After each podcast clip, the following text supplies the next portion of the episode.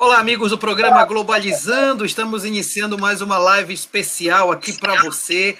Estamos em horário especial hoje, porque também o tema é especial, né? E é muito bom saber que você nos acompanha também nesse momento, neste sábado. Importante entender que nós estamos em tempos de pandemia, por isso a gente vai organizando as nossas atividades, mas sem deixar de levar para você informação de qualidade do âmbito internacional. O programa Globalizando é um programa produzido pelo curso de Relações Internacionais da Universidade da Amazônia. É um curso que já, já está uh, na universidade há 15 anos, foi criado há 15 anos, já formou muitos internacionalistas na Amazônia, que trabalham fora da Amazônia, que trabalham aqui na Amazônia.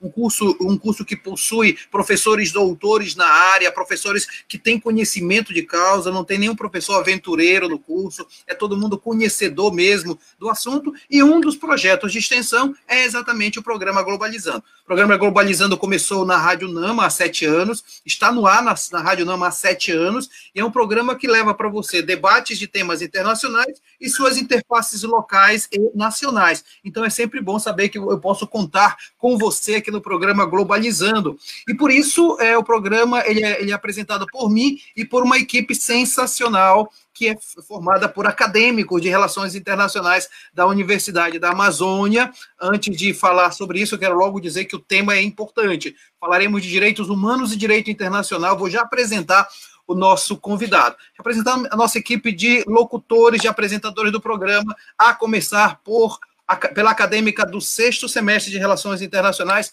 Paula Castro. Tudo bem, Paula? Bom dia, professor. Bom dia a todos que estão nos acompanhando hoje. É sempre um prazer estar aqui à frente da live do Globalizando.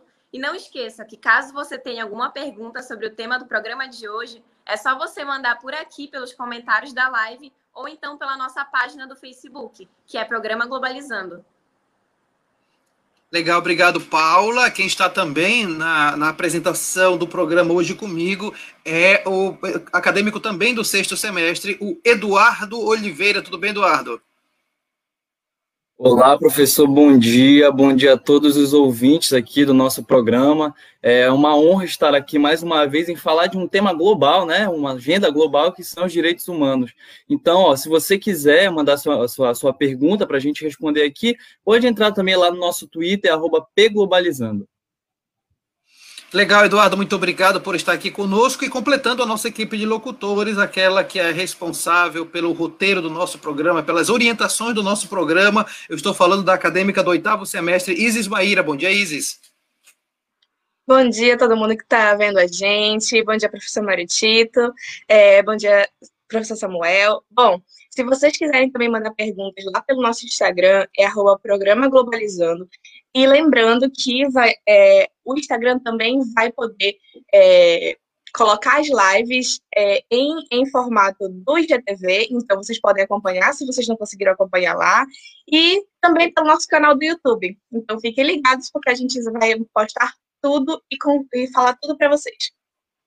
Legal, obrigado, Isis. E aí eu deixei para apresentar, eu tenho certeza que todos aqui estão orgulhosos de poder receber aqui no Globalizando o nosso convidado, que é o professor e doutor eh, Samuel Medeiros, pós-graduado em Direito Processual, Civil, Constitucional, Penal e Trabalhista pela Faculdade Maurício de Nassau, é pós-graduado em Direito das Famílias e Sucessões pela Universidade Cândido Mendes, é bacharel em Direito pela Faculdade Ideal, Fácil Weiden, é presidente da Comissão de Relações Internacionais da OAB, é pesquisador sobre deslocamento forçado de pessoas, coordenador do atendimento a refugiados da Comissão de Direitos Humanos da OAB Pará e é meu colega, docente lá na Faculdade Cosmopolita do curso de Direito. Professor Samuel, seja muito bem-vindo ao nosso programa.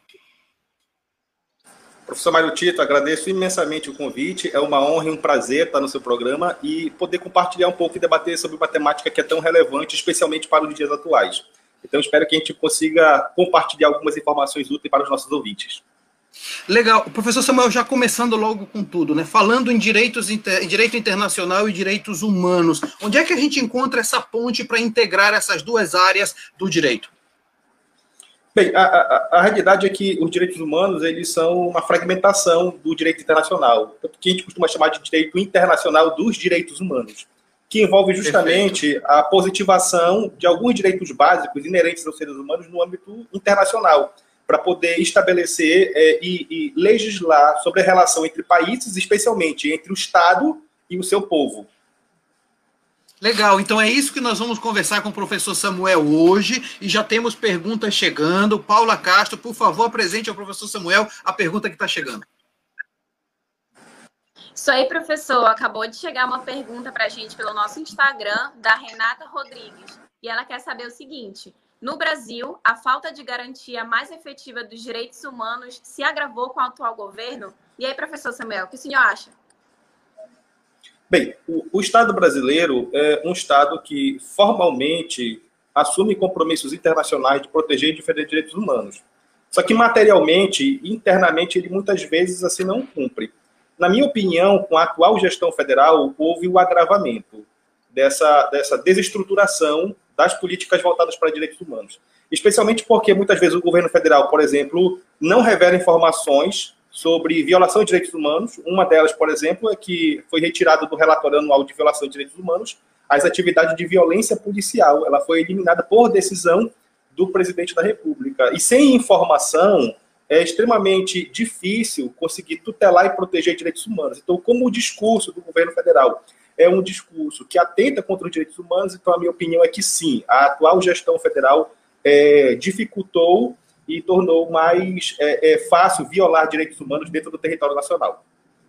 Professor Samuel, e aí vem uma questão bem interessante. O Brasil, então, vem trazendo essa dicotomia. Ele, no âmbito internacional, ele defende direitos, ele assina tratados, ele participa da OIT, ele participa de uma série de situações, porém, atualmente, ele vem desmerecendo isso, ele vem não, não cumprindo isso. A última manifestação do presidente da República falava que ele deveria se rever a história de, de punir aqueles fazendeiros que, te, que são encontrados com trabalho análogo à escravidão lá dentro. Então, o Brasil é um pouco dicotômico nisso, né?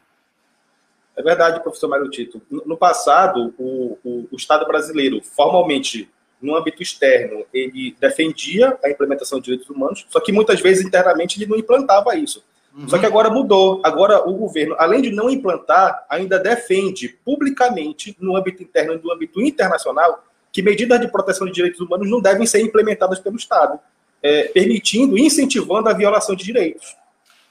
Legal, olha, isso é uma discussão das mais interessantes, porque é uma discussão atual. Você que está nos acompanhando pelo Facebook pode participar também, pode deixar seu recado, pode deixar seu comentário, porque é uma discussão muito interessante. E, aliás, a equipe do Globalizando ela faz sempre uma, uma, uma pesquisa sobre mídias internacionais, sobre as mídias internacionais, para saber o que é que a imprensa internacional tem falado sobre o tema. Então, eu quero chamar o Eduardo Oliveira para apresentar uma dessas notícias que nós pesquisamos.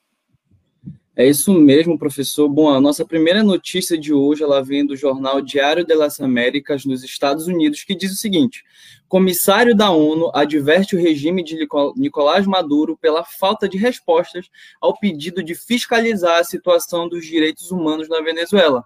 Interessante, não é, Isis? Nossa, com certeza. Essas notícias estão sensacionais e a gente vai falar sobre elas aqui, comentar sobre elas também. Agora, eu queria dar uma contextualização, né, porque a gente sempre promove esse, esse contexto, né, e para, para a gente poder entender para o nosso pessoal que está vendo a gente. É, o marco inicial do direito internacional público se deu com o Tratado de Westfália, é, no século XVII ainda, quando ocorreu o primeiro congresso internacional que colocou fim à Guerra dos 30 Anos dando origem a uma sociedade internacional que, que os estados aceitariam, né, regras das instituições que limitariam suas ações. Dessa forma, o direito internacional foi aprofundado e consolidado com a criação da Organização das Nações Unidas, que é um órgão que atuante, que é atuante nesse meio, né, assim como a Corte Internacional de Justiça, o Tribunal Penal Internacional, e também tem a Corte Interamericana de Direitos Humanos, né, que é uma, um meio, inclusive, aqui regional, no nosso continente. Então, a Isis, professor Samuel, ela, ela fez uma, um apanhado histórico muito interessante e combina com aquilo que o Eduardo falou a respeito da situação da, da, da, da comissão da ONU. Eu quero lhe perguntar o seguinte, diante dessas informações, né? Quando a ONU ela, ela, ela indica, ela, ela positiva a Declaração Universal dos Direitos Humanos, e ela não só cria aquela lei, ela cria todo um sistema de proteção que vem sendo rebatido também em nível de América Latina, não é isso? Então, essas estruturas são importantes até para o exercício de uma advocacia pública privada, não é isso? É, é verdade, professor Mário Tito. Então, é, é, essas criações desses sistemas de proteções regionais, eles são fundamentais para o exercício da advocacia e especialmente para a proteção de direitos humanos. É importante ressaltar que quando a gente fala de direitos humanos, a lógica é justamente proteger o, o, o, povo contra as arbitrariedades do Estado. Por isso, a ideia é que o Estado não fique responsável pela fiscalização dele próprio. Daí o fato da gente criar sistemas internacionais, supranacionais, com o propósito de conseguir fiscalizar, implementar e até mesmo sancionar o Estado quando ele viola direitos humanos. Por isso, o papel do advogado é extremamente importante como instrumento de fiscalização interna e também como um instrumento técnico para poder acionar esses sistemas internacionais de proteção dos direitos humanos. E aí abre-se uma possibilidade muito grande, porque você tem uma estrutura onde agir, você tem referências não só de leis, normatizações, mas também tem referência de jurisprudência já, né, professor? Isso mesmo, e essas jurisprudências, elas criam para a gente precedentes que irão nos orientar sobre como é que essas políticas internacionais de direitos humanos elas podem ser implementadas internamente. Por isso, por exemplo, a jurisprudência da Corte Interamericana é extremamente relevante para os advogados que atuam dentro do território nacional. Essa jurisprudência ela não deve servir apenas para se atuar perante a Corte, mas ela também pode ser utilizada para se atuar perante os tribunais brasileiros. Ela serve como uma orientação que vai nos ajudar a entender como é que a, a, Convenção Americana deve ser aplicada dentro do território nacional. E aí vem uma questão que eu, eu, gostaria de lhe apresentar com relação a isso. Então, é preciso que o profissional que atue nessa área entenda, primeiro, toda essa questão de normatização e legislação internacional e, toda, e todos os tribunais que estão relacionados a isso, mas também tenha um conhecimento, conhecimento grande do sistema internacional como um todo, né? Seja também um conhecedor das relações internacionais, é isso?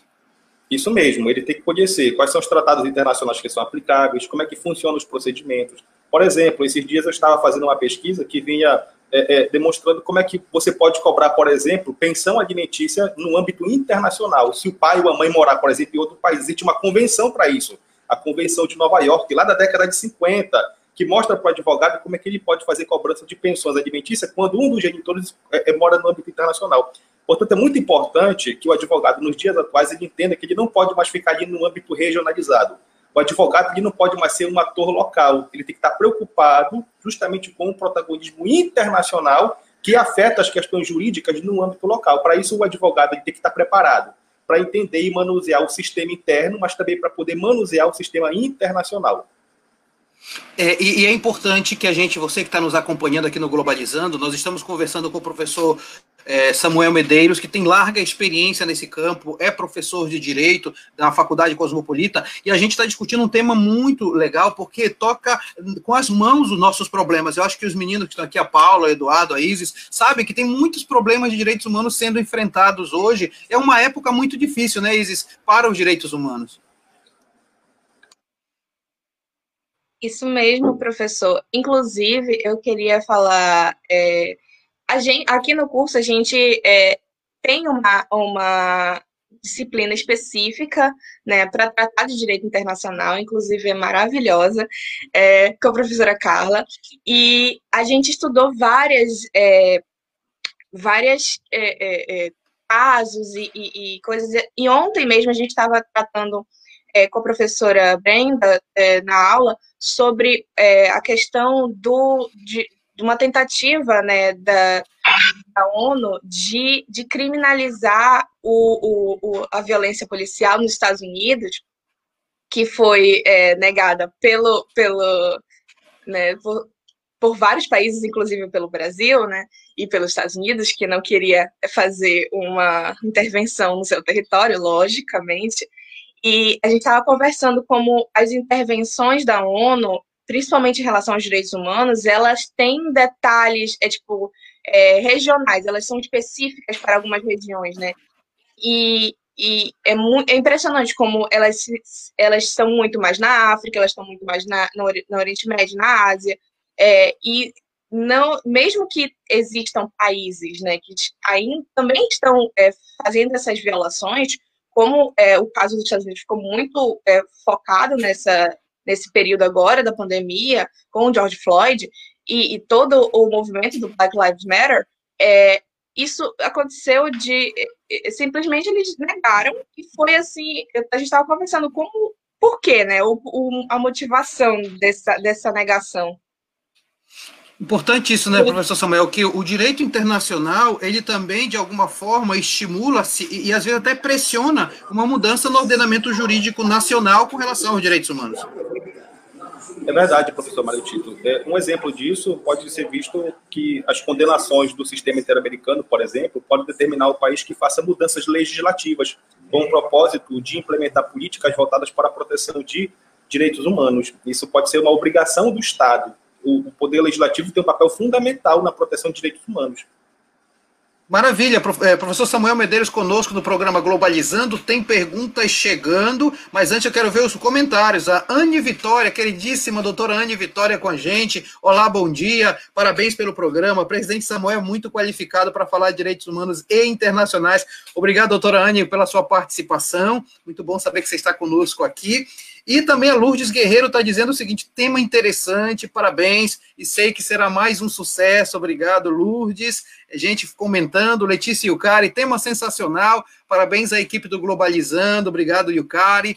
Eu, as pessoas já estão aqui com a gente, consolidando um pouco essa conversa. E tem pergunta chegando, Eduardo, é com você. Isso, professor. Bom, a nossa, a nossa pergunta vem do Iago Braga, obrigado pela pergunta, vem do Instagram.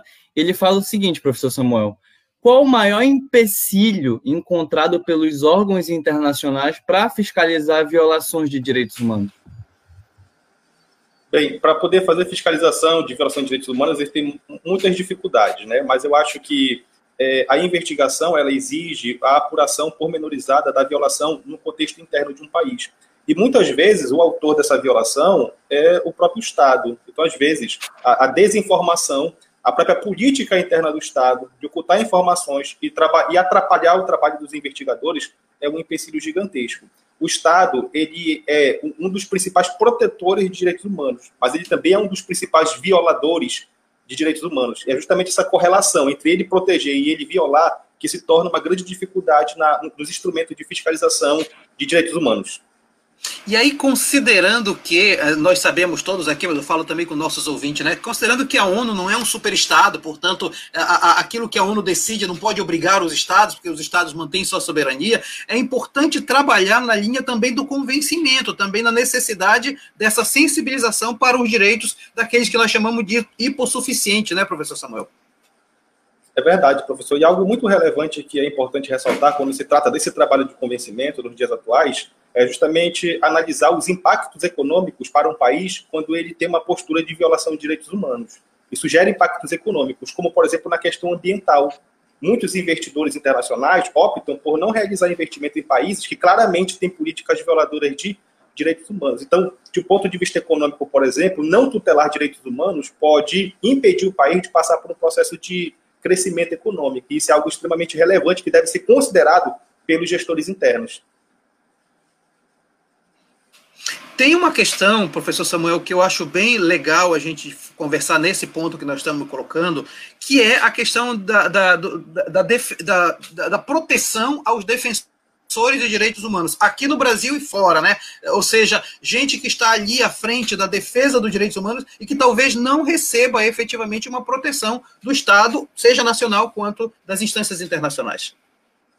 É verdade. Ser um defensor de direitos humanos é algo extremamente perigoso você vai ter que é, afrontar vários interesses, muitos desses interesses são interesses econômicos. E a realidade é que o Estado ele não é presente de maneira proporcional é, em todo o território brasileiro. Por exemplo, nas regiões sul do Pará, o Estado ele é mais ausente do que na região nordeste do Pará, por exemplo. E isso permite que nessas regiões ocorram mais violação de direitos humanos, tanto das vítimas quanto daqueles que protegem essas vítimas. Portanto, a omissão, a ausência do Estado, sem sombra de dúvidas, é um impulsionador da, da, da morte de pessoas que é, se propõem a defender direitos humanos, que em si próprio já é algo altamente arriscado. Legal, olha só, é, daqui a pouco eu vou dar a palavra para o Eduardo, que também quer comentar alguma coisa, mas eu quero logo passar para a nossa pesquisa de mídias internacionais. A Isis também já foi buscar lá uma, uma informação importante, né, Isis? Sim, professor. Tem uma notícia aqui do jornal Deutsche Welle, da Alemanha. É, o Tribunal Europeu dos Direitos Humanos condena a Turquia por prender jornalistas que criticam o governo. Então, professor, a gente queria comentar justamente isso, né, que eu estava falando anteriormente. É, existem países em que é, essas, esses é, casos são muito mais voltados e ponderados pela, pela, pelas cortes internacionais. É isso. E eu, eu queria também chamar a Paula para colocar mais informações em cima do que a Isa está falando, para a gente poder depois voltar à discussão com o professor Samuel. Isso mesmo, professor. Olha só. Tendo em vista como uma de suas principais motivações os horrores da Segunda Grande Guerra, a Declaração Universal dos Direitos Humanos foi por meio da recém-criada ONU. Foi um instrumento utilizado por consolidação dos direitos humanos a nível mundial. Essa declaração possui 193 países signatários, sendo todos também membros da ONU. Para sua implementação e manutenção no meio internacional, foram necessárias a formulação e a ratificação de regras e tratados entre os estados que voluntariamente abandonariam parte de sua soberania em prol do cumprimento daquilo que foi previsto nesses tratados. Legal, Paula. E assim, professor Samuel, seja aquilo que a Isis comentou com relação às cortes internacionais, tribunal penal, etc. e tal, tem também a questão de que assinar tratado significa um certo comprometimento, porque o país ele assina, ratifica, porque precisa ratificar, mas ele se compromete. Se ele não cumprir, ele tem as sanções do não cumprimento, não é isso? Isso mesmo, professor Mário Tito. Então, quando ele firma esses tratados internacionais, quando ele aceita se submeter, inclusive, à jurisdição de cortes internacionais, como é o caso do Brasil em relação à Corte Interamericana, numa hipótese de condenação, o país é obrigado a cumprir. Se ele faz parte do sistema, ele vai ter que cumprir com as regras do jogo daquele sistema. E claro que isso não é uma violação da soberania nacional. Ao contrário, uhum. no exercício da soberania, o país ele está se subordinando à jurisdição de uma corte internacional. Eduardo, você queria fazer comentários, eu, a palavra é com você.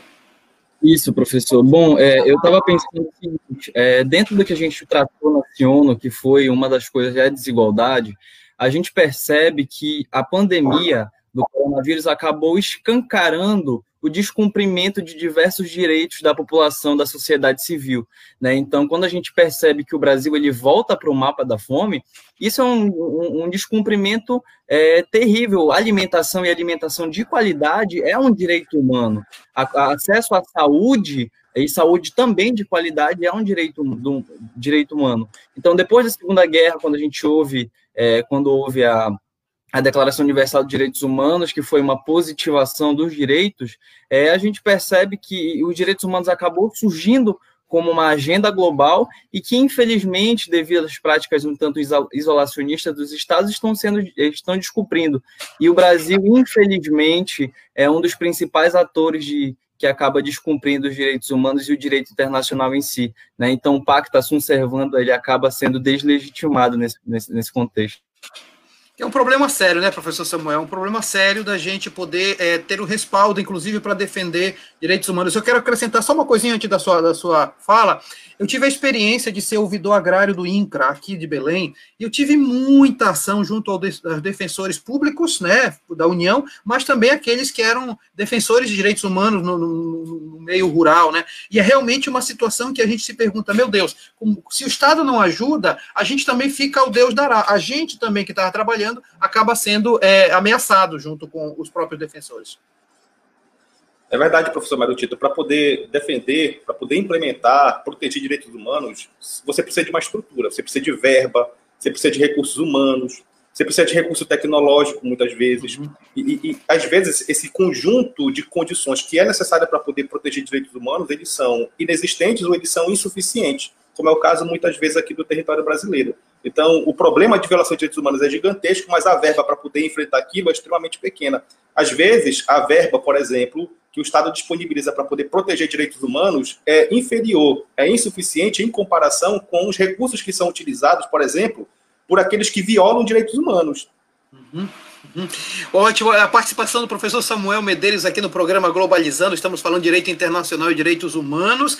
E aí, Yasmin Santa Brígida está falando o seguinte: sim, o Brasil possui a responsabilidade em adequar o seu ordenamento jurídico ao sistema internacional de direitos humanos com o controle de convencionalidade. A influência entre os âmbitos é deveras importante. Que participação maravilhosa da Yasmin aqui com a gente. Muito obrigado pela participação. E ela diz mais isso: o The Power of Shame nas relações diplomáticas afeta a questão comercial, direcionando a ação dos investidores externos no Brasil. Interessante ela falar isso, porque é, é, é, é fica uma coisa bem interessante. A, a, força moral, o poder da vergonha, eu não vou passar essa vergonha internacional, é, um, é, uma, uma, é uma fala muito interessante, porque não é só a pressão mesmo da lei, mas a pressão também de você se ser um pouco párea dessa situação, não é isso, professor Samuel?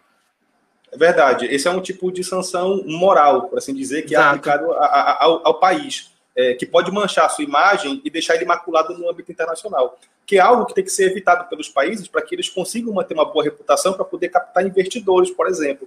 O Brasil é um é. país que, que tradicionalmente ele justamente é, é, no âmbito internacional busca proteger direitos humanos para que ele consiga manter essa política, ou pelo menos essa aparência no âmbito internacional de que é um país compromissado com a defesa de direitos humanos. O que hoje, na atual gestão, já é um discurso diametralmente diferente. Perfeito. Eu falava outro dia, eu acho que foi para a turma da ISIS no oitavo semestre, e falava também para uma turma da Cosmopolita sobre a questão do humano, aquilo que a gente chama de direito humano, que não se restringe mais só ao humano enquanto nós aqui, mas por defender os direitos ambientais, defender os direitos dos animais, é também, de alguma forma, defender o direito dos homens, porque os homens se espraiam também nessa relação de com natureza, com animais e tal. Então, isso, isso expande ainda mais, né, né doutor Samuel? De alguma forma, expandir a defesa dos direitos humanos para alcançar também os direitos ambientais, os direitos dos animais, o direito de ter uma casa comum, não é isso? Com certeza, professor Mário Tito. É, um, um, dos grandes erros que às vezes há, por exemplo, em relação a nós humanos, é o fato de a gente achar que humano é uma coisa e natureza é outra, diferente, separada. Mas nós pertencemos à natureza, nós estamos inseridos nela, a gente precisa desse, desse conjunto de condições ambientais para manutenção da própria existência humana. Por isso que a nossa Constituição, por exemplo, quando fala de defesa do meio ambiente, estabelece que esse é um direito não é somente para nós que hoje existimos, mas é um direito também para aqueles que ainda irão existir, o direito que aqueles ainda para aqueles que ainda irão nascer, que são as futuras gerações. E nós precisamos disso protegido hoje para poder manter a nossa sobrevivência no amanhã. Muito legal, obrigado, professor Samuel. Tem, tem um comentário, é, é, Larissa, é, da, da, da, Lourdes, que fez agora, que eu acabei não, não, não lendo, que eu acho interessante também, porque ela estava participando, excelente temas, esclarecedores, muito boa a participação da Lourdes. E agora nós tem também a Larissa Schemberger, parabéns ao programa, excelente tema, extremamente relevante para os dias atuais, parabéns ao convidado de qualidade. Obrigado, Larissa Schoenberger, participando do programa Globalizando de hoje. E eu quero logo chamar, eh, vai ter participação especial nas perguntas. Eu quero agora chamar a mais uma convidada para fazer a pergunta aqui para o professor Samuel. Eu estou me referindo à acadêmica do sexto semestre, Alana Andrade. Bom dia, Alana. Seja muito bem-vinda ao Globalizando e pode apresentar sua pergunta ao professor Samuel. Então, bom dia a todos, obrigado pelo convite. É, eu estou acompanhando o programa desde o começo, né, pela live do Facebook, e assim me veio uma dúvida. É, quais seriam as penalidades que um país que é, viola os direitos humanos ele pode sofrer? Bem, é, é muito interessante essa pergunta, é, Alana e professor Mário Tito. No, no, âmbito, por exemplo, do sistema interamericano, é muito comum que o Brasil seja condenado quando houve algum tipo de falha em algum tipo de persecução criminal. Isso foi no caso da Lei Maria da Penha, isso foi no caso do jornalista Vladimir Herzog, isso foi recentemente agora no caso da, da, da, do, da fábrica de, de fogos de artifício. Então, as condenações, elas basicamente, do sistema interamericano, da Corte Interamericana, podem ser é, a obrigação de investigar, ser condenado a investigar de maneira justa e imparcial, obrigação de reparação é, é, é compensatória, como é, indenização por danos materiais ou imateriais, tá? É, o reconhecimento internacional de violação de direitos humanos, que pode ser condenado ao país a ter que, que realizar um ato solene com participação de representantes do Estado, com participação da vítima, se estiver vivo, de familiares da vítima, como um ato de desagravo em que o Estado reconhece que ele violou aqueles direitos humanos, e até mesmo a de reembolsar tá, para, para o Fundo de Assistência Judiciária, que é um fundo mantido pelo sistema para poder financiar as vítimas quando ela precisa viajar, alimentação, hospedagem. Então, o Estado ele pode ser condenado a reembolsar esse recurso financeiro que foi é, utilizado para poder custear todo o processo perante o sistema interamericano. Legal, Alana, e a tua pergunta é bem interessante porque ela levanta questões que eu, eu, entendo muito sérias. Portanto, de alguma forma, você precisa ter não só o mapeamento dessas violências contra os direitos humanos, o entendimento do direito internacional, doutor Samuel, mas também eu acredito a importância de uma educação para esses direitos. E aí, aí puxa toda uma discussão sobre como você trabalhar a educação que não fique só no nível da normatização e da obrigatoriedade, mas também de um desejo de construir algo para além da normatização. É, é esse, mesmo. esse é o grande desafio, professor Mário Tito, porque a, a, ideia é justamente a gente conseguir educar para poder prevenir a violação de direitos. A, uhum. a, lógica não seria o sistema ser eminentemente repressivo, é o sistema ser eminentemente preventivo, essa seria a lógica. Mas para que possa se prevenir, você precisa de um conjunto de estruturas que vão para além do âmbito internacional, mas que exigiria, por exemplo, que internamente o país tivesse uma política educacional que pudesse efetivamente conscientizar o seu, o seu povo, o seu público em relação a isso. Isso é um desafio muito grande. Então, o sistema muitas vezes acaba tendo um contexto mais é, de reprimenda do que de prevenção. Maravilha, professor Samuel, que está com a gente aqui no programa Globalizando. Fizemos viagem pelo mundo da notícia e vamos apresentar mais uma notícia internacional para você com Paula Castro. Isso aí, professor. A nossa terceira notícia de hoje vem do portal Monga Bay, dos Estados Unidos, e diz o seguinte: massacres de povos indígenas em isolamento no Equador é encaminhado à Corte Interamericana de Direitos Humanos. E agora o Eduardo Oliveira vai vir falar para a gente um pouco mais das informações sobre essas preservações dos direitos humanos no mundo. É isso mesmo, Paula. Bom, é, entre os países que mais protegem os direitos humanos no mundo estão a Nova Zelândia, que é bastante reconhecida nas Nações Unidas pelo seu trabalho em defesa dos direitos humanos, especificamente baseado nas tradições de povos nativos do país, onde direitos básicos também se aplicam a alguns animais e até mesmo a um rio do país.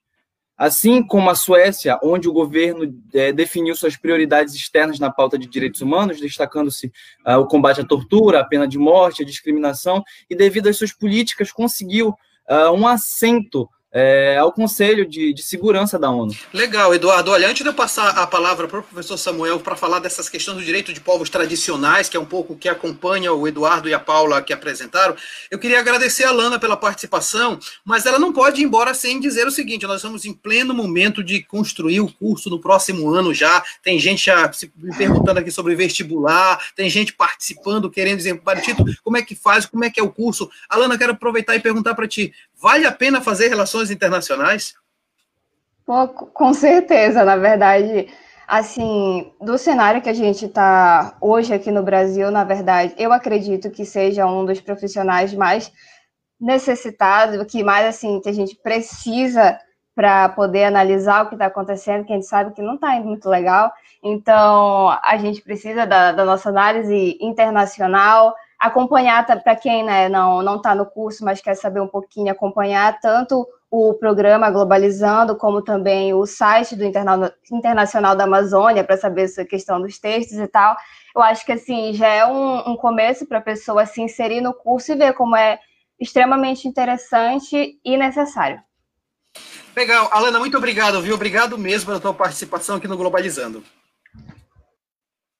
Então, olha só, e o programa Globalizando não para, ela tem informação de qualidade. Nós estamos conversando aqui sobre esse tema tão importante, direitos humanos e direito internacional. Professor Samuel, a proteção, garantia dos direitos de povos tradicionais. É, é, é, um, é um dos temas mais importantes, não é isso? Com certeza, professor. É, é, é, muito importante que os direitos humanos eles consigam tutelar esse público e proteger a manutenção da sua cultura, dos seus costumes, preservar a sua história. Isso é algo extremamente relevante. E, e também é um desafio gigantesco é, é, implementar esse tipo de política dentro do território nacional, especialmente na atual gestão, que claramente mantém um discurso que é contrário à garantia de direitos humanos de pessoas de comunidades tradicionais. E aí, e aí vem uma questão muito séria, porque o Brasil, de alguma forma, é um mau exemplo nesse campo, porque tá, tá, tá questionando demarcação de terra, de indígenas, tá, tá pro, é, promovendo a entrada de mineração e de, outros, de outras ações econômicas dentro do seu, do seu território. Então, assim, no Brasil a coisa está muito séria nesse campo, né? Com certeza, professor. Eu acho que um dos, um dos grandes problemas, uma das grandes falhas que muitas vezes é, é, se tem na, na, na gestão brasileira é que a gente vê desenvolvimento unicamente pelo viés econômico. Para a gente, se está uhum. gerando, tá gerando emprego, se está gerando renda, está desenvolvendo. Mas a gente esquece que há outros fatores, como a manutenção da cultura, como a manutenção da história, a manutenção da dignidade dos povos que ali já habitam muito antes de nós estarmos aqui, e que isso tem que ser preservado, isso faz parte da nossa história também. Uhum. E muitas vezes o Brasil atenta contra isso.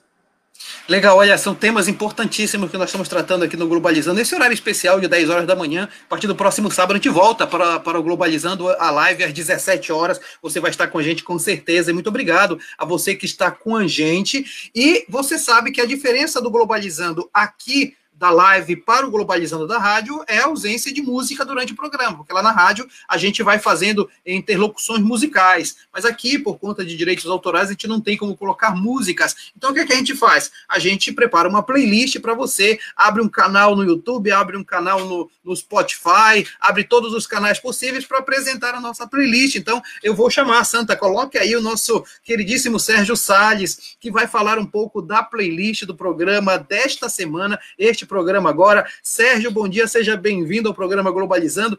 Fale para gente da, da playlist da semana.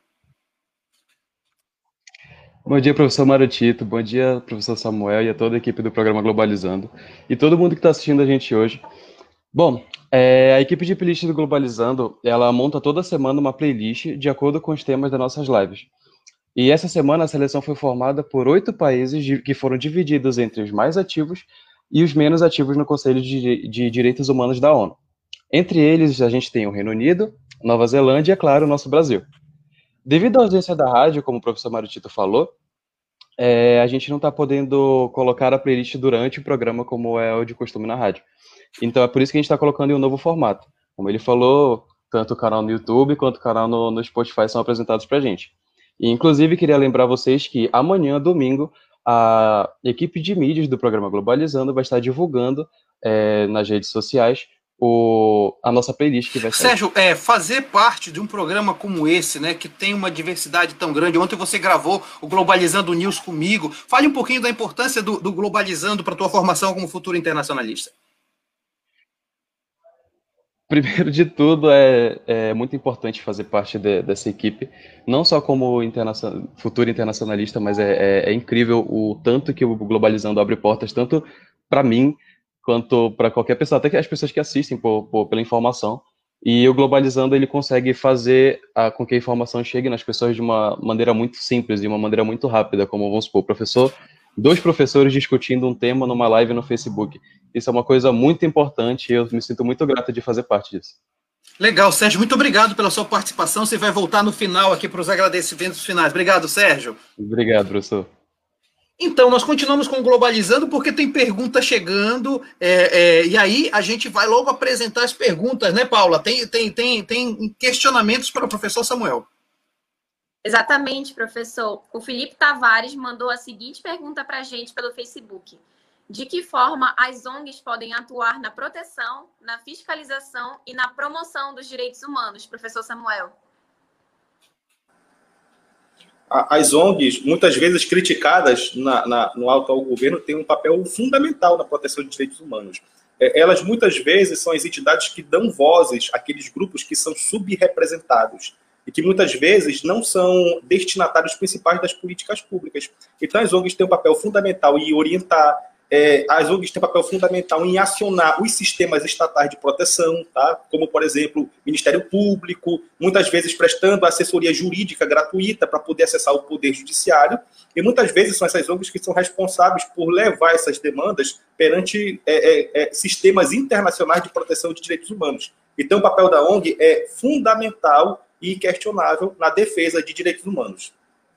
É, essa, é uma, essa é uma questão interessante porque, de fato, desde o início do atual governo, vem se demonizando as ONGs, dizendo que são pontas de lança de interesses internacionais, escusos, e mais são, são falas que beiram a fake news, porque quando você conhece mesmo muitas dessas ONGs, a gente percebe o quanto que fazem para suprir, inclusive, a falta do Estado, né, professor Samuel? É verdade. Muitas vezes fica na responsabilidade delas a execução de medidas de garantir direitos humanos que deveriam ser de responsabilidade do Estado. E, e, muitas vezes elas fazem isso com recursos próprios, tá? Recursos que advêm é, de doações, ou seja, recursos que advêm de iniciativas particulares, de iniciativas privadas. Portanto, as ONGs, em vez de serem demonizadas, na realidade, elas tinham que ser reconhecidas e expandidas como um instrumento fundamental de proteção dos direitos humanos. É, é, é, e isso levanta uma questão que eu acho importantíssima. A gente, quando fala de ONG, está falando de sociedade civil organizada. Pode ser internacional, pode ser nacional. E talvez aqui, professor Samuel, eu vou lhe provocar um pouquinho, talvez esteja aqui a falha da nossa democracia no Brasil. A gente mal e mal é representativo, porque a gente vota, mas nem sempre vota bem, mas a gente é, é po muito pobre no, no, na democracia representativa. A democracia que controla, a democracia que se organiza, a democracia que vai além da eleição e dos partidos políticos, não é isso? É, é, verdade, professor. Infelizmente, por exemplo, às vezes democracia, ser cidadão, ela é resumida a direito de voto, por exemplo. Uhum. Mas a realidade é que é, a cidadania, ser cidadão, envolve uma participação ativa na, na, na, tomada de decisão por parte do Estado, tá? com o apoio e a plena participação da sociedade civil. Mas como a sociedade civil é muito grande, nós somos mais de 200 milhões de pessoas, a gente se organiza em algumas instituições, e uma delas são as ONGs. Portanto, elas possuem um papel fundamental em dar voz à sociedade para que o Estado, que em tese deveria ser harmônico com a vontade do povo, possa cumprir políticas com o objetivo principal de proteger esse povo no qual o Estado, constitucionalmente e internacionalmente, se obriga a tutelar. Muito bem, olha, o professor Samuel é, Medeiros está aqui, ele é o presidente da Comissão de Relações Internacionais da OAB, do qual o Eduardo faz parte, eu também faço parte. A gente tem o maior orgulho de participar dessa comissão, porque tem umas discussões interessantíssimas e isso faz a gente ter muito mais responsabilidade, inclusive, nessa, nessa discussão. E aí eu quero perguntar para o Eduardo, porque olha só, nós já fomos para os Estados Unidos, nós já passamos pela Alemanha, nós já passamos também de volta nos Estados Unidos Unidos. E agora, Eduardo, no mundo da, no, não da música, no mundo da notícia, para onde nós vamos? Bom, agora a gente vai para o outro lado do mundo, a gente vai para a China, né, do jornal Tihua. Pergunta, é, é, a, a, a notícia é a seguinte: grupo do Conselho de Direitos Humanos da ONU critica Estados Unidos por violência policial e por isolar as crianças imigrantes de seus países. É, é, Isis, então ah, é. você é. tem agora a responsabilidade de comentar e dar mais conteúdo sobre isso. Então, pessoal, é, como a gente já estava conversando, né? É, a gente, eu vou, vou falar aqui um pouco sobre um contexto é, dessas violações, né? Entre os países que mais violam os direitos humanos está Cuba. Segundo o Human Rights Watch, o governo segue se recusando a reconhecer o monitoramento dos direitos humanos como uma atividade legítima e, assim, nega o estatuto jurídico a grupos locais que defendem os direitos humanos. Além disso, a missão de apoio das Nações Unidas na Líbia, em 2014, denunciou sequestro de civis, torturas e execuções, assim como possíveis crimes de guerra no país, que mergulhou num caos após o derrube do governo Muammar Safad, é, em 2011. Então, é, professor, a gente estava justamente comentando sobre é, essas, essas violações, né? E como existe uma diferença né, entre as violações dos Estados Unidos, na Europa e nesses países que são considerados, né, que a gente chama de sul global. Interessante. E aqui tem uma, uma situação que eu acho que a gente precisaria é, é, aprofundar mais, que é a situação, então, de que, além de Cuba, além de toda essa questão da Líbia, professor Samuel, nós percebemos que o governo, que, que o povo norte-americano decidiu não continuar com o governo do Donald Trump, numa, numa, numa vitória do Joe Biden, que foi avassaladora do ponto de vista do voto popular e foi muito forte, especialmente pelo simbolismo dele ter ganho em estados que tradicionalmente votavam republicanos e votaram em Trump. E uma das coisas que se disse foi exatamente o tipo de ação que o Trump tinha com relação aos direitos humanos, com relação a essa, essa questão de crianças imigrantes que eram aprisionadas em gaiola, o tratamento com, com a questão racista, a questão do, das vidas negras importam. Então, isso mostra que talvez, professor, não sei, talvez a humanidade, os povos, as nações estejam despertando, depois de alguns anos muito fortes disso, despertando para, para a, valorização dos direitos humanos, eh, independente dos estados, né?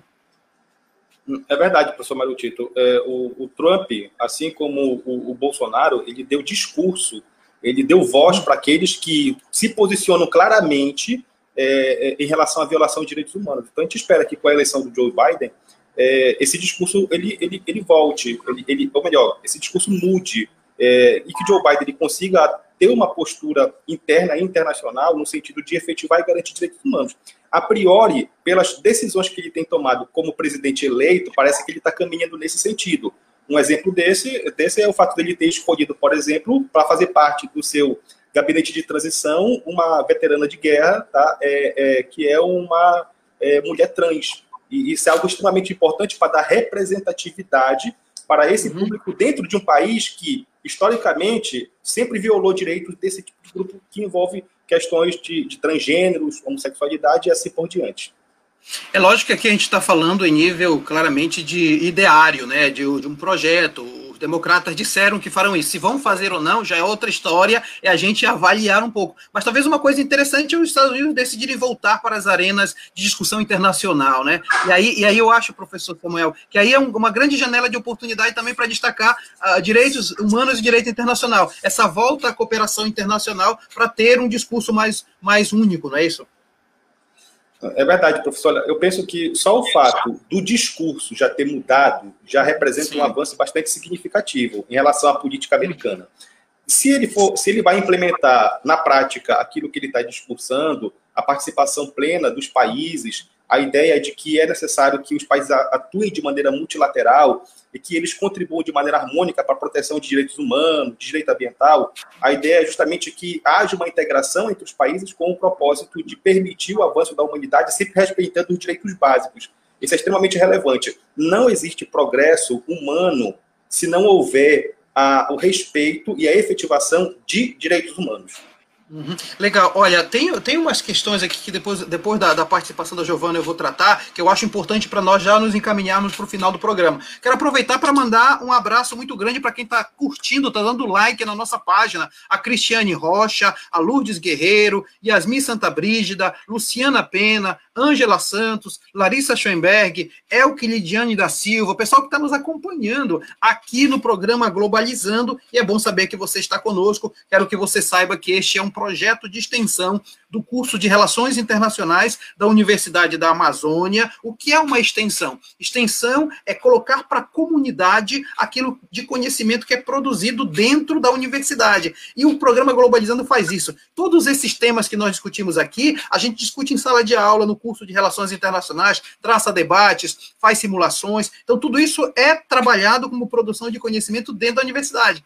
E o que, que a gente faz no, no Globalizando? Estende esse conhecimento para toda a comunidade. Então, o projeto de extensão Globalizando faz isso, e tem um segundo projeto de extensão que também faz isso, que eu tenho uma paixão grande por ele, que se chama Site Internacional da Amazônia, que é um espaço onde os alunos apresentam suas reflexões, suas análises em mini artigos para começar uma caminhada acadêmica. Então, nós vamos chamar aqui a Giovana Ramos, que é do site Internacional da Amazônia, é moderadora do site, e ela com certeza vai falar do site, da produção do site, o que é que tem aí para gente. Giovana, seja bem-vinda ao Globalizando. Obrigada, professor. Então, gente, o Site Internacional da Amazônia é uma plataforma online que reúne diversos acadêmicos de relações internacionais da UNAM para produzir conteúdo diariamente sobre os mais diversos assuntos, temas históricos e atuais. É, durante a semana temos uma programação repleta de de artigos acadêmicos, de vídeos sobre os mais diversos assuntos, além de muito conteúdo nas nossas redes sociais que vão te deixar atualizado sobre o mundo. É, nessa semana, por exemplo, teremos três artigos imperdíveis. Segunda-feira, dia 16, teremos o texto da Natália Antunes sobre o Dia Internacional da Tolerância, um desafio para a construção da paz. É, Quarta-feira, dia 18, teremos o texto da Letícia Mendes sobre a importância das organizações internacionais no mundo contemporâneo. E, por fim, sexta-feira, é, teremos o texto da Amanda Araújo sobre o Dia Mundial da Filosofia, a importância de pensar criticamente o mundo. Então, gente, para acompanhar o nosso, o nosso conteúdo é bem fácil e rápido. É no, no Twitter e Instagram somos o arroba Inter da Amazônia e no Facebook e YouTube somos o Internacional da Amazônia. Então, o link para nosso site está disponível em todas as nossas redes sociais, com muita facilidade e qualidade dos acadêmicos de Relações Internacionais da UNAM. Sensacional, Giovana. Eu sempre digo que o Inter faz um trabalho sensacional, seja da produção de conteúdo, seja na produção de conteúdo escrito, mas também no conteúdo de vídeos, com um monte de quadros, quadros sobre guerra, quadros sobre sociedade civil global, né, Giovana? Tem muitos, muitos quadros aparecendo no, no site, né? Sim, principalmente o nosso mais famoso, que é o Durma Informado, que ele, ele a gente seleciona as notícias diariamente e nós postamos, disseminamos as notícias na, nas nossas redes sociais em forma de mídia, no caso. Então é muito bom é, ter essas notícias com muita facilidade. É muito bom. E Giovana, Giovana, quem está entrando hoje no programa está pagando um pedágio, ou seja, é, nós estamos em plena campanha para disseminar o conhecimento do curso de Relações Internacionais, até porque estão abertas as inscrições para o vestibular de Relações Internacionais, vestibular.nama.br para 2020, 2021.1. E olha só, se você quiser saber mais, a Giovana vai dizer por que, que ela entrou no curso e se ela está feliz sendo estudante de Relações Internacionais da UNAMA. Sim, eu estou muito satisfeita eu, me faz ver o mundo de uma nova forma.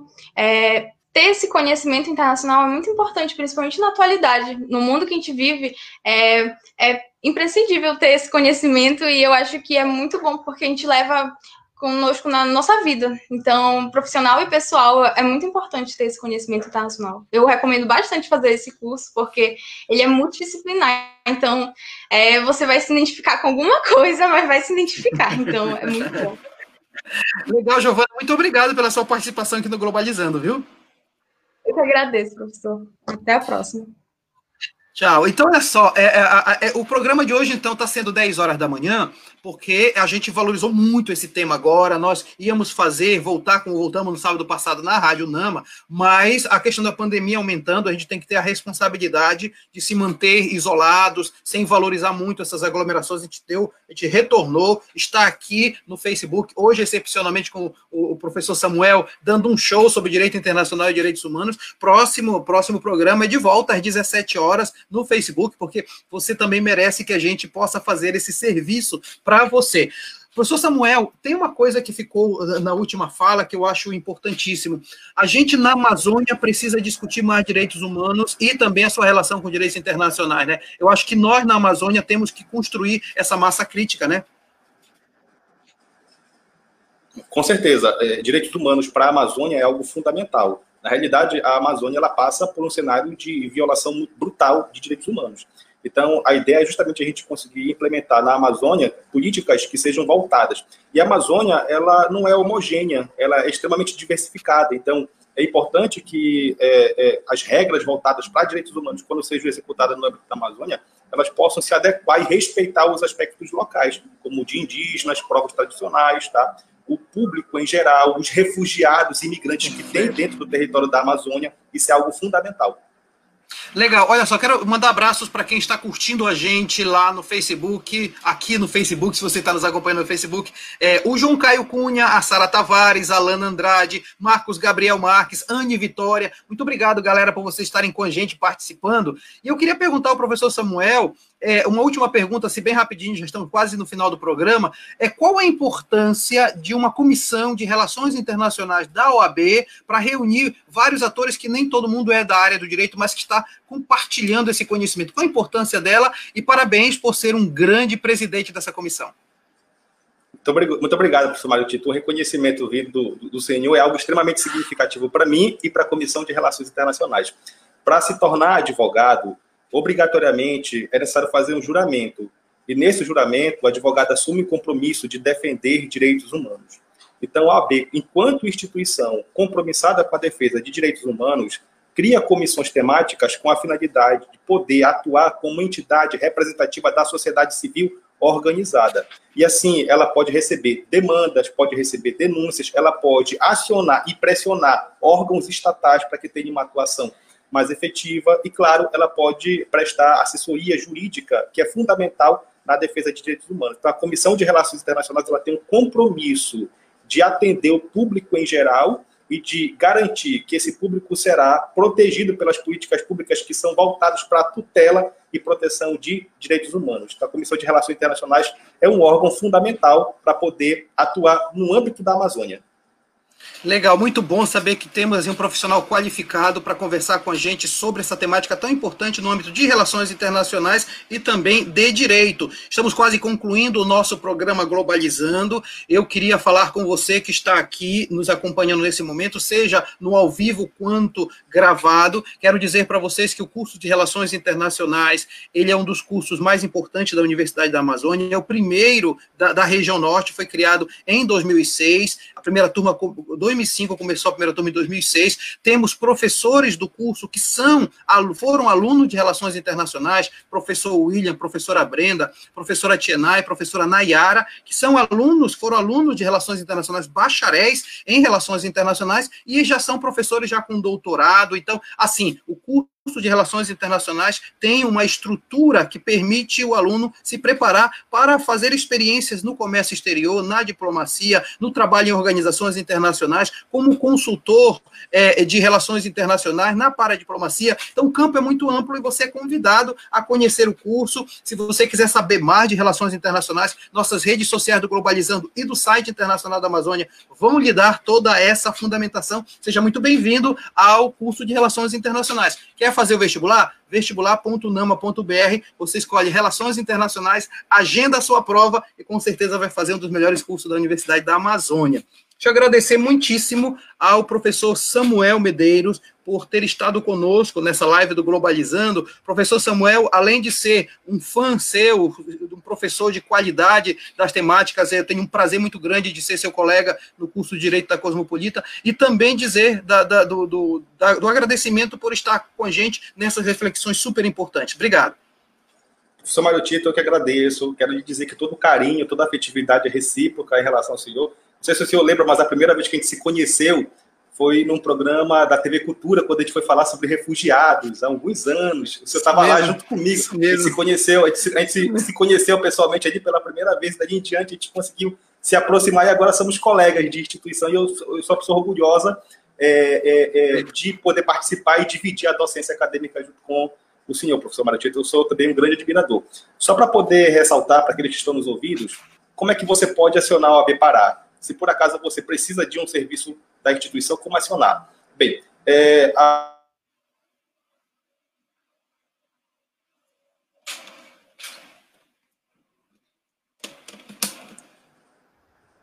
Como, como eu acho que nós... está com muitas atividades. Voltei, acho que caiu. Pois não, pois não, pode, pode seguir. Isso, isso. Pronto, eu vou só informar o e-mail da comissão, aonde a gente pode ser acionado é, é, relacões, relações, né, só que sem o cedilha e sem o acento, internacionais, relacões internacionais, arroba oabpará, oabpa.org.br. Relacões internacionais, arroba oabpa.org.br. Através desse e-mail, qualquer pessoa pode acionar a comissão em busca de auxílio jurídico para proteger direitos humanos. Muito legal. Olha, a equipe de mídias com certeza vai divulgar essa, esse contato, porque é muito importante esse feedback, essa parceria entre o curso de Relações Internacionais e a Comissão de Relações Internacionais da OAB. Quero agradecer, então, àqueles que fizeram o programa Globalizando comigo hoje, a começar, vamos começar da, da mais adiantada no curso, vamos, vamos começar com a acadêmica do oitavo semestre, quase terminando o curso. Isis Maíra, muito obrigado pela participação no programa. Muito obrigada a todo mundo que curtiu a gente, que comentou, que fez perguntas. Muito obrigada, professor Samuel, pela brilhante apresentação aqui com a gente. É, a todo mundo que está tá aqui, né, aos meus colegas acadêmicos. Obrigada, professor Maritito, e até a próxima. Legal, obrigado, Isis. Quero também agradecer a acadêmica do sexto semestre, queridíssima Paula Castro. Muito obrigado, Paula. Obrigada, professor Marutito. Muito obrigada, professor Samuel, pela sua incrível participação na nossa live de hoje. Muito obrigada aos colegas da equipe, ao Eduardo e a Isis. E também muito obrigada a todos que nos acompanharam hoje. Não esqueçam de ficar ligados nas nossas redes sociais, tanto no Instagram tanto no Twitter quanto no Facebook, e também de acompanhar a nossa live da semana que vem, que vai ser aqui mesmo no Facebook, às Muito bom, obrigado, horas. Paula. E agradeço também ao Eduardo Oliveira, que está disposto sempre a colaborar com o Globalizando. Muito obrigado, Eduardo, pela sua participação. Ele que é do sexto semestre de Relações Internacionais. Eu que agradeço, professor. Na verdade, é sempre um prazer participar do programa. É, parabéns ao professor Samuel, foi um prazer recebê-lo aqui no nosso programa. Inclusive, debatemos muito daquilo que foi discutido na nossa reunião da comissão de ontem, né? Foi muito bom. E muito obrigado a você que está nos acompanhando, que sempre nos acompanha. Então, ó, não esquece, Semana que vem, sábado, às 17 horas. Muito viu? bem, então eu quero pessoal, agradecer obrigado. a você que nos acompanhou nesse programa e dizer para você que no próximo sábado nós vamos conversar sobre uberização, relações de trabalho. Vai estar aqui o queridíssimo professor Pedro Tupinambá, juiz do trabalho, vai conversar com a gente, você não pode perder. Agradeço a todos que estiveram conosco e saibam que sempre vai ter um tema de qualidade para você acompanhar a gente. Tchau, pessoal.